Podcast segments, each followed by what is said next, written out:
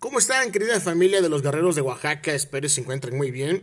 Mi nombre es Gerardo Salazar Franco y el día de hoy estamos haciendo de forma oficial eh, la bienvenida para todos ustedes a esto que es De Pisa y Corre con Guerreros de Oaxaca. En estos podcasts estaremos platicando un poco acerca de la historia de Guerreros de Oaxaca en cada uno de ellos.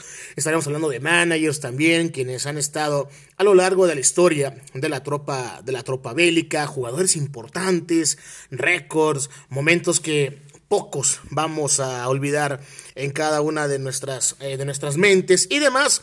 Todo para que usted siga empapándose y siga siendo parte de esta hermosa familia que son la de los guerreros de Oaxaca y que está a punto de llegar ya a 25 años de historia. Y el día de hoy, al ser el primer podcast de manera oficial que estamos grabando, estaremos platicando sobre el inicio de los guerreros de Oaxaca en la Liga Mexicana de Béisbol. Y ustedes y algunos recordarán allá en el año de 1995, a mediados de este año, cuando había rumores había muchísimos rumores en que podría llegar una franquicia profesional de la Liga Mexicana de Béisbol a la ciudad de Oaxaca, a la Verde Antequera, la cual parecía y todo pintaba para que los charros de Jalisco ya no pudieran continuar con esta franquicia.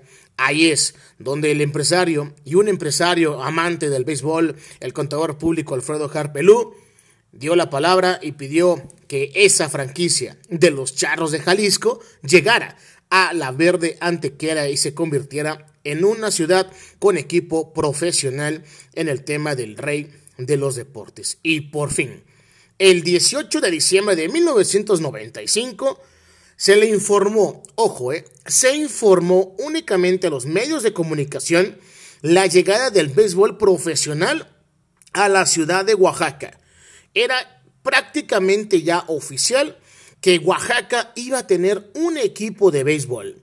Esto sucedió en la casa oficial de gobierno en donde se presentó la maqueta de un posible parque de béisbol, de un parque a futuro y que serviría para que se hicieran de inmediato los trabajos de remodelación y ampliación de este estadio. Sí, lo que ahora y actualmente es nuestra casa, el Parque Licenciado Eduardo Vasconcelos. Obviamente la noticia causó un verdadero revuelo en esta hermosa eh, capital del estado y no solamente ahí, sino en las ocho regiones se conforman a Oaxaca, porque como sabemos, en una región tan importante de nuestra ciudad como lo es el istmo de Tehuantepec, se juega un béisbol sorprendente. Y en esos años existía lo que era la Liga Regional del Istmo, una liga completamente competitiva y donde surgieron peloteros de la talla como Vinicio Castilla, oaxaqueño que estuvo en la Gran Carpa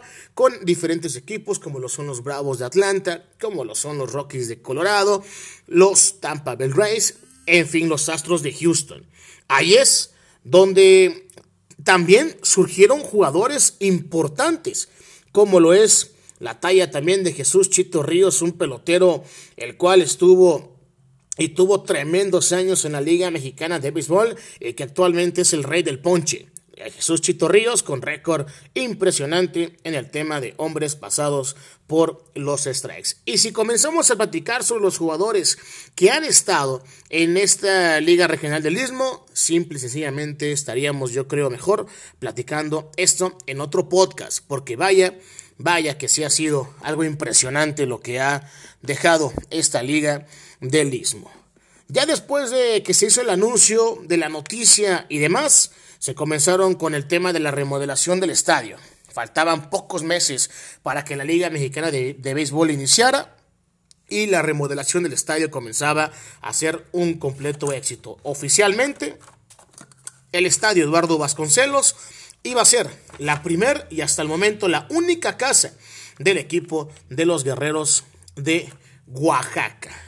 ¿Dónde nacieron los guerreros? Como decíamos, los charros de Jalisco habían pedido ya una pausa en el tema de estar como franquicia oficial de la Liga Mexicana de Béisbol y es por eso que se retiraban. Esto abría la oportunidad para que entrara un nuevo equipo, lo que eran nuestros guerreros de Oaxaca. Ojo, eh, porque también había varios estados los cuales querían equipo profesional, como lo era Poza Rica y como lo era Córdoba, e inclusive el mismo Jalisco, pero ya lo querían con otra directiva.